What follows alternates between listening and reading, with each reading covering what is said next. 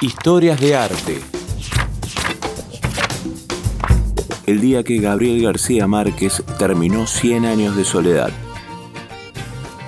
En una entrevista, Gabriel García Márquez contó las peripecias que tuvo que pasar junto a su compañera para poder enviar la novela cuando recién la terminaba.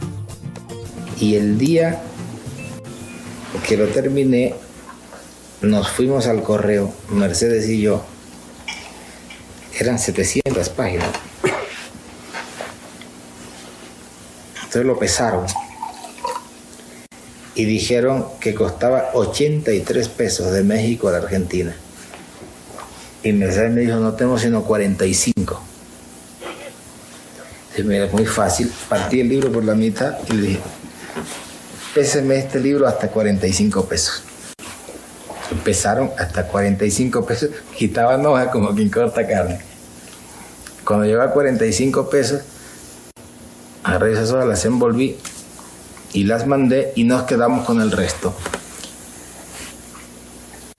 Entonces nos fuimos a la casa y Mercedes sacó lo último que faltaba por empeñar, que era el calentador que yo usaba para escribir, porque yo puedo escribir en cualquier circunstancia menos con frío.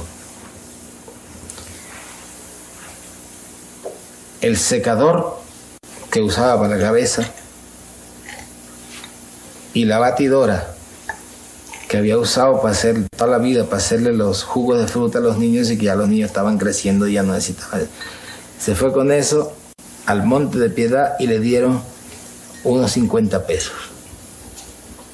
El hecho es que volvimos con el resto de la novela al correo. La pesaron y dijeron, cuesta 48 pesos. Mercedes pagó sus 50 pesos. Le dieron dos vueltos. Y yo me di cuenta que cuando salimos del correo estaba verde de encabronamiento. Y me dijo, ahora lo único que falta es que esta novela sea mala. Historias del arte. Radio Yupa.